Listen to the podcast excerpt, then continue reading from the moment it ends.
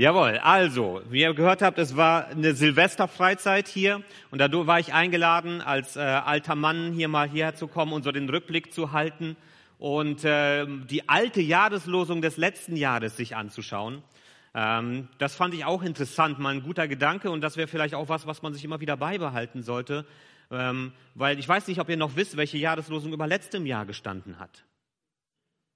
Oh, hu, das ist nämlich so, Jahreslosung ist meistens so, man, ich predige ja am ersten Sonntag im Jahr über die Jahreslosung. Da habe ich schon mal ein festes Thema, dann weiß ich das. Und meistens ist das dann so, dass man dann zwei Tage später schon vergessen hat, was das überhaupt gewesen ist. Äh, die vom letzten Jahr war, seid barmherzig, weil euer Vater im Himmel barmherzig ist. Und ich habe zu den Jugendlichen gesagt, das ist faszinierend. Wer hätte am 01.01.2021 gedacht, dass diese Jahreslosung am Ende des Jahres so bedeutend sein wird. Wir merken das, wie wir miteinander unterwegs sind in unserer Gesellschaft, auch als Gemeinden, und dass wir diese Barmherzigkeit füreinander einfach brauchen. Und dass wir darauf angewiesen sind, barmherzig miteinander zu sein, so wie Gott zu uns barmherzig gewesen ist, ohne etwas dafür zu erwarten. Ich habe zu den Jugendlichen gesagt, Barmherzigkeit ist ein Risiko. Wir geben etwas, ohne dass wir dafür etwas zurückerwarten.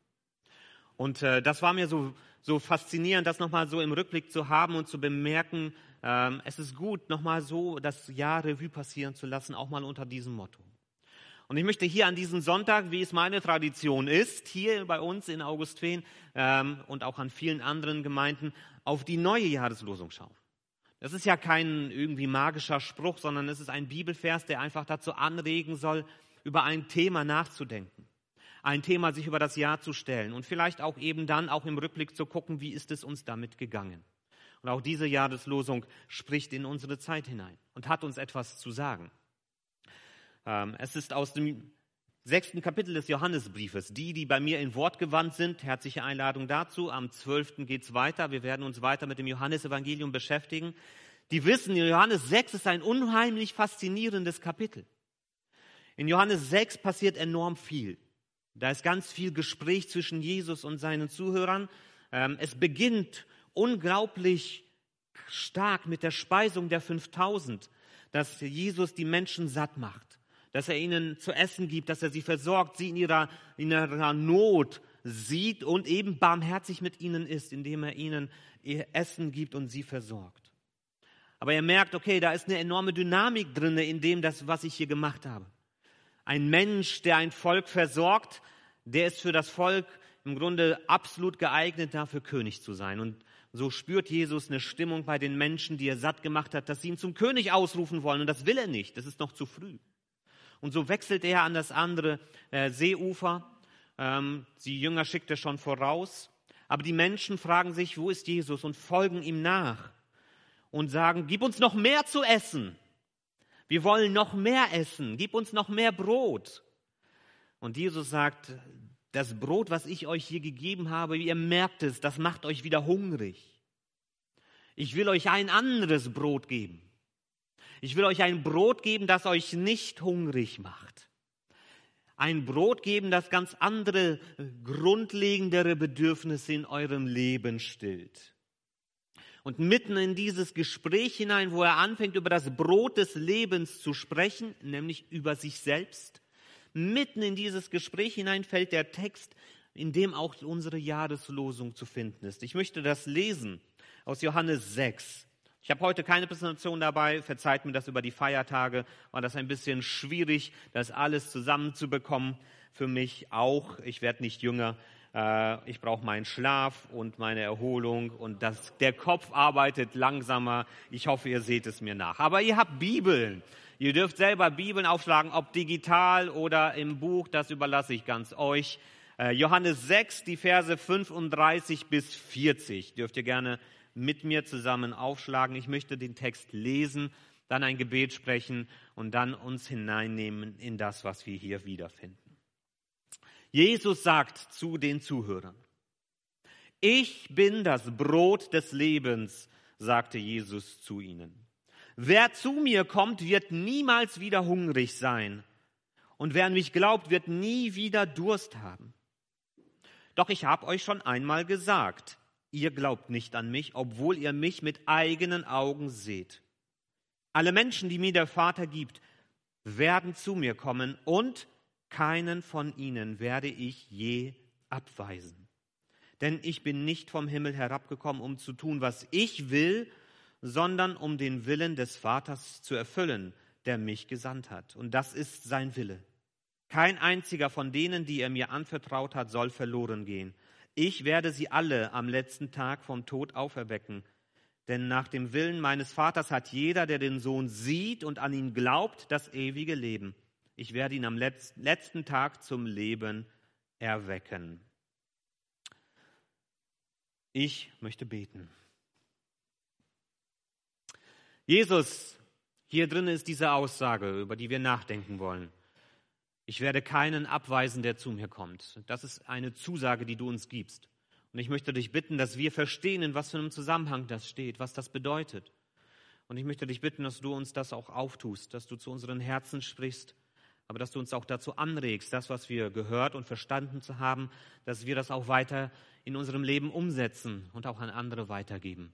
Aber danke für diese Einladung, dass du uns nicht abweisen wirst, auch wenn wir mit diesem Wunsch zu dir kommen, zu verstehen, was du uns zu sagen hast. Amen.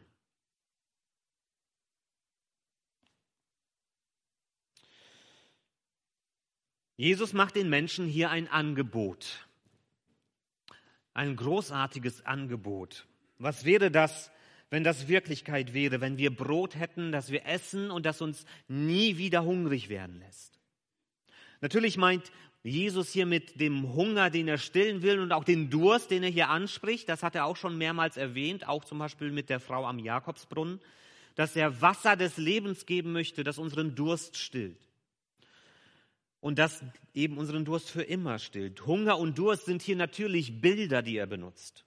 Redet hier eben nicht von normalem Essen und Trinken. Das ist immer das, was wir bei Johannes wiederfinden. Dass in diesem Johannesevangelium Gegenstände oder Bilder gebraucht werden, die auf ganz alltägliche Dinge zuerst scheinbar hinweisen, aber die von Jesus mit einem tieferen Sinn und einer tieferen Bedeutung gefüllt werden. Was ist hier mit Hunger und mit Durst gemeint? Vor allem, äh, wenn ihr euch die Geschichte nochmal anschaut, wenn ihr zu Hause seid mit der Frau am Jakobsbrunnen, merken wir, dass es um was ganz, ganz anderes geht. Nämlich um Bedürfnisse des Menschen. Ganz tiefe Bedürfnisse, die wir als Mensch haben. Jeder Mensch hat Bedürfnisse. Es gibt die ganz grundlegenden Bedürfnisse, die Jesus hier auch stillt, als er die Menschen mit Hunger, äh, mit Brot versorgt, die Bedürfnisse des alltäglichen Lebens. Die sind wichtig. Die müssen erstmal grundlegend gestillt werden. Aber darüber hinaus hat jeder Mensch ganz andere Bedürfnisse. Bedürfnisse, die ihn antreiben. Bedürfnisse, die uns motivieren, die uns dazu bringen zu handeln, die uns dazu bringen, Entscheidungen im Leben zu treffen, gute oder schlechte. Jeder Mensch ist getrieben von Bedürfnissen, von Wünschen, von Sehnsüchten. Und eines der grundlegendsten Bedürfnisse, die ein Mensch hat, von Kleinkind an, als Baby schon, ist es gesehen und geliebt zu werden. Danach sehnt sich im Grunde jeder Mensch, dass er gesehen und geliebt und angenommen wird dass eine Mutter ein Baby in den Arm nimmt und die eigene Wärme mit dem Baby teilt. Dass ein Vater zu seinem Sohn sagt, hey, ich bin stolz auf dich. Ich habe gesehen, was du hier gemacht hast und ich finde das faszinierend, wie du das hinbekommen hast. Und genauso geht es dann weiter, wenn wir erwachsen sind, dass wir im tiefsten Inneren einen Wunsch, eine Sehnsucht haben nach tiefen, befriedigenden Beziehungen. Und dass wir danach den Wunsch haben, einen Platz im Leben zu finden, einen Platz, der uns Sinn gibt, einen Platz, wo wir merken, hier gehöre ich hin, hier passe ich rein, das ist der Ort, wo ich sein soll, wo Gott mich hinstellen möchte. Und wenn wir so als Menschen unterwegs sind, ich weiß nicht, wie ihr das selbst in eurem eigenen Leben erfahrt, dann sucht ihr danach, diese Bedürfnisse zu stillen in Dingen dieses Lebens. Und ihr sucht sie in anderen Menschen zu stillen oder an bestimmten Orten zu stillen oder durch bestimmte Dinge zu stillen. Und ihr werdet feststellen, egal was es ist, was ihr da ähm, in Anspruch nehmt, um eure Bedürfnisse zu stillen, diese tiefen Sehnsüchte in deinem Herzen, egal wo du sie suchst in dieser Welt. Vielleicht werden sie sie stillen, aber nur für eine Zeit. Vielleicht auch nur teilweise. Dann suchst du dieses Geliebtwerden in der Beziehung zu anderen Menschen und musst feststellen, auch die können dir das nicht so geben, wie du dir das wünschst. Dann suchst du das in der Arbeit, wo du deine Power reinbringst und denkst, da kann ich mich einbringen, da finde ich Sinn und das ist auch gut und richtig, dass wir Arbeit suchen, dass wir äh, uns einbringen, dass wir mit anpacken. Aber auch das kann vielleicht deine Bedürfnisse nur zeitweise stillen, nur teilweise. Und du wirst Erfahrungen machen, wo dich das überhaupt nicht befriedigt, wo du ganz unzufrieden und unglücklich bist. Und das ist unser Drama als Menschen. Unser Drama von Anfang an, wenn wir zurückgehen in die Schöpfungsgeschichte, wenn wir zurückgehen in diese Welt, wo alle Bedürfnisse gestillt waren für den Menschen bei Adam und Eva, selbst dort sehen wir, Adam und Eva suchen die richtigen Dinge an der falschen Stelle. Sie suchen nach Weisheit, aber sie suchen sie nicht bei Gott, sondern sie hören auf die falsche Stimme. Sie suchen das Richtige an der falschen Stelle. Das ist unser Drama, das uns bis heute, bis in dieses neue Jahr verfolgt. Und wenn wir das Richtige an der falschen Stelle suchen, dann finden wir Unglück. Dann finden wir Unzufriedenheit.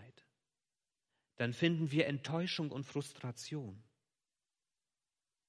Adam und Eva haben das Richtige an der falschen Stelle gesucht und haben alles verloren, was ihnen wichtig war. Und waren auf sich allein gestellt. Sie haben das Unglück gefunden, obwohl sie doch eigentlich die Weisheit Gottes gesucht haben. Und so sind wir als Menschen manchmal zu vergleichen mit Verdurstenden in der Wüste. Da brennt die Sonne von oben und wir haben ganz tiefe Sehnsucht nach diesem rettenden Schluck Wasser. Und dann sehen wir am Horizont etwas schimmern. Und das sieht aus, als wäre da Wasser zu finden, eine Oase. Und wir gehen dem entgegen. Und je näher wir kommen, umso weiter weg rückt es. Und wir stellen fest, ich, ich jage hier nur einer Fata Morgana nach, nur einer Spiegelung, die sich durch die Hitze der Wüste ergibt. Und das, was ich zu finden hoffte, werde ich dort niemals finden, sondern ich jage weiter dem Unglück nach. Und wenn ich dieser Vater Morgana hinterhergehe in der Hoffnung, dass sie irgendwann real wird, werde ich verdursten. Das rettende Wasser gibt es nur am richtigen Ort, nicht in den Illusionen, die uns das Leben so vor Augen malt. Und Jesus sagt jetzt hier zu den Menschen, ihr seid am richtigen Ort angekommen. Er sagt, doch ich habe euch ja schon einmal gesagt, ihr glaubt nicht an mich, obwohl ihr mich mit eigenen Augen seht. Ich bin das rettende Wasser. Ich bin das Brot des Lebens. Ihr seht mich. Aber ihr glaubt nicht. Ihr glaubt, ich bin die Vater Morgana. Ihr glaubt, ich bin nur eine Einbildung. Ihr versteht nicht, dass es bei mir das gibt, was ihr zum Leben braucht. Ihr seht das rettende Wasser mit eigenen Augen, aber ihr lehnt es ab und ihr wollt es nicht. Seine Zuhörer suchen das Richtige wieder an der falschen Stelle und übersehen, dass die Sehnsucht, die sie in ihren Herzen tragen, nur von Jesus gestillt werden kann. Und sie nehmen dieses Angebot nicht an. Und Jesus macht dir heute hier an diesem Neujahrsgottesdienst genau das gleiche Angebot, das er den Menschen damals gemacht hat. Er sagt auch dir, ich, Jesus Christus, bin das Brot des Lebens. Wer zu mir kommt, wird niemals wieder hungrig sein und wer an mich glaubt, wird nie wieder Durst haben. Und wir werden später das Abendmahl miteinander feiern. Und auch im Abendmahl spielt Essen und Trinken eine Rolle. Und das Abendmahl ist der symbolische Ausdruck für dieses Angebot, das Jesus ausgesprochen hat. Und das erinnert uns daran, was wir nur durch Jesus finden und nur von Jesus annehmen können. Und ich möchte dich ermutigen an diesem Sonntag, dass du dieses Angebot annimmst. Lauf nicht den Vater Morganas in deinem Leben hinterher.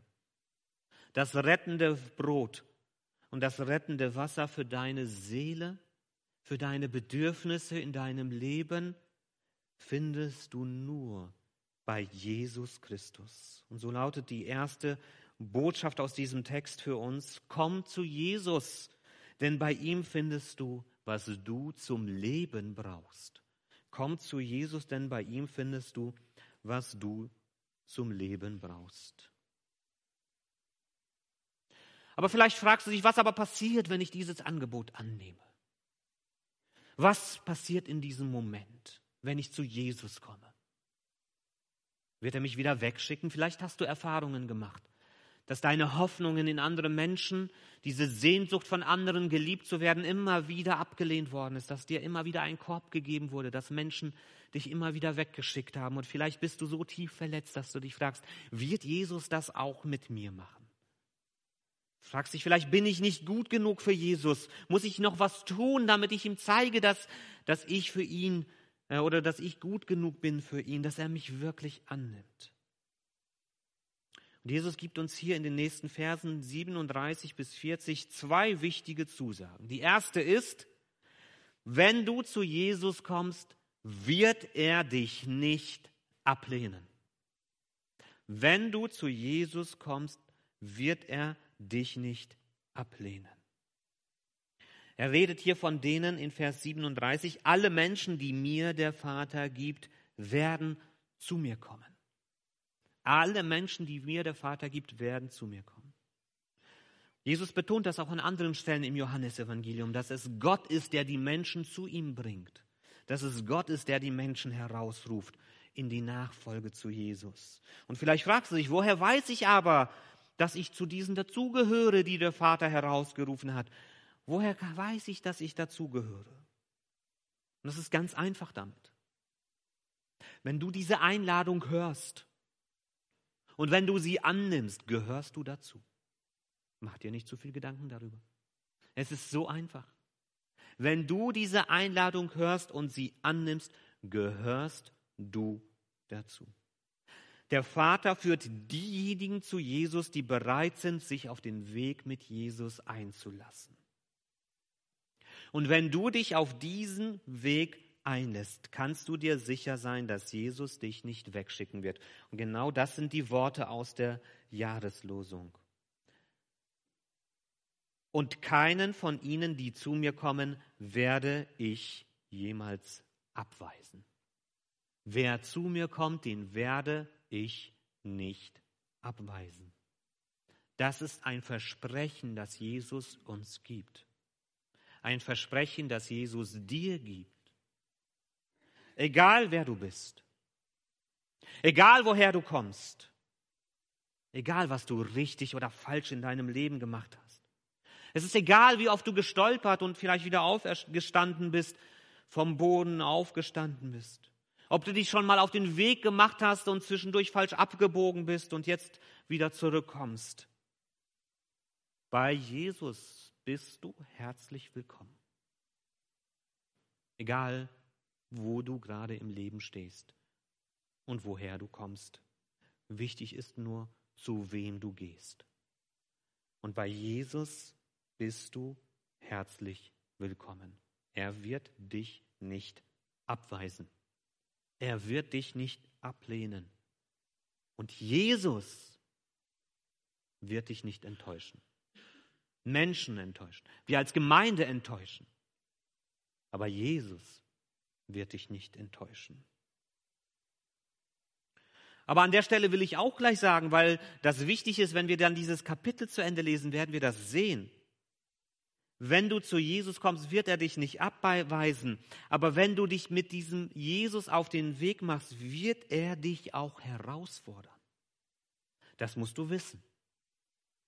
Jesus wird dich herausfordern. Er wird dich dazu bringen, dich und deine Entscheidungen immer wieder zu hinterfragen, darüber nachzudenken, bin ich auf einem guten Weg. Jesus wird ja auch manches zumuten. Das ist dann kein Lala-Land, wo wir mit Jesus unterwegs sind, das sage ich auch immer wieder. Und das sehen wir ganz deutlich in der Schrift. Sondern Jesus wird dich herausfordern und er wird dir auch manches zumuten. Und ich sage das auch, manches, was vielleicht sehr schwer zu ertragen sein wird. Manches, was dich vielleicht auch an die Grenzen bringen wird.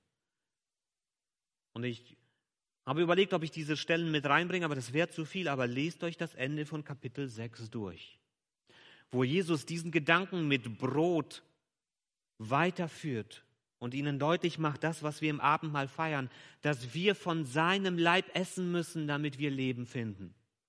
Und dann steht da, das war für seine Nachfolger eine Zumutung. Und viele sind von ihm weggegangen und haben gesagt, wer kann so etwas ertragen? Wer kann sich solche Ideen antun, die Jesus da weitergibt? Und sie, sie haben Jesus dann verlassen, weil sie es nicht ertragen haben, was Jesus ihnen zugemutet hat. Das kann passieren. Aber die Sicherheit, die du für dich haben kannst, ist, wenn du zu Jesus kommst, wird er dich niemals ablehnen. Wenn du zu Jesus kommst, wird er dich niemals ablehnen. Und wenn du diesen Weg mit Jesus gehst und wenn du auch diese Zumutungen aushältst, die Jesus dir vielleicht auflegt, und wenn du die Herausforderung annimmst, die damit besteht, dass du mit Jesus unterwegs bist, wenn du auf diesem Weg mit Jesus bleibst, trotz aller Hürden und Schwierigkeiten, die dieser Weg mit sich bringt, wird Jesus dich ans Ziel bringen. Das ist die zweite Zusage. Wenn du bei Jesus bleibst, wird er dich in die neue Welt mitnehmen. Denn ich bin nicht vom Himmel herabgekommen, um zu tun, was ich will, sondern um den Willen des Vaters zu erfüllen, der mich gesandt hat. Und das ist sein Wille. Kein einziger von denen, die er mir anvertraut hat, soll verloren gehen. Ich werde sie alle am letzten Tag vom Tod auferwecken. Denn nach dem Willen meines Vaters hat jeder, der den Sohn sieht und an ihn glaubt, das ewige Leben. Ich werde ihn am letzten Tag zum Leben erwecken.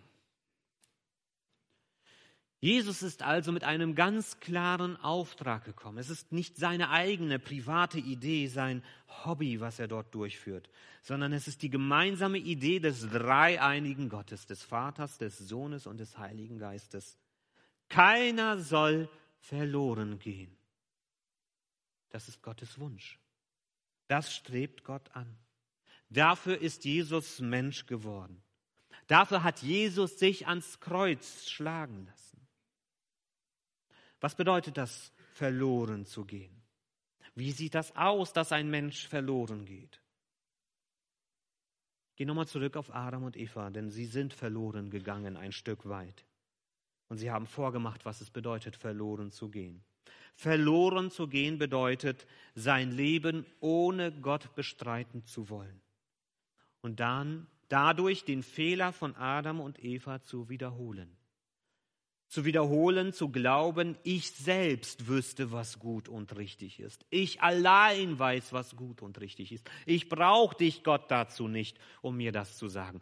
Das bedeutet verloren gehen, weil wir uns dann wieder mit den richtigen Sehnsüchten an die falschen Stellen begeben und Unglück finden.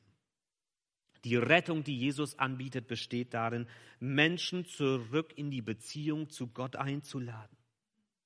Denn nur bei Gott findest du Leben, das wirklich trägt. In diesem Leben und in dem kommenden Leben. Gott schenkt Leben, das alle Zeiten überdauert. Und er schenkt Leben, das dir auch der Tod nicht mehr nehmen kann. Diese Zusage macht Jesus hier. Wenn du dich auf den Weg mit Jesus begibst und wenn du bei Jesus bleibst, wird wird dein Weg dich in Gottes neue Welt führen. Und diese neue Welt beginnt für dich schon hier, dass du diese neue Welt in diese alte Welt hineinträgst durch dein Leben, Aber diese neue Welt bricht vollständig an, wenn du den Weg in die Ewigkeit findest, wenn du diese Augen hier schließt und sie auftust und dein Leben lebst für immer an der Seite des dreieinigen Gottes. Und wenn Jesus sagt, du bist endlich da. Schön, dass du hier bist. Wenn du bei Jesus bleibst, wird er dich in die neue Welt mitnehmen.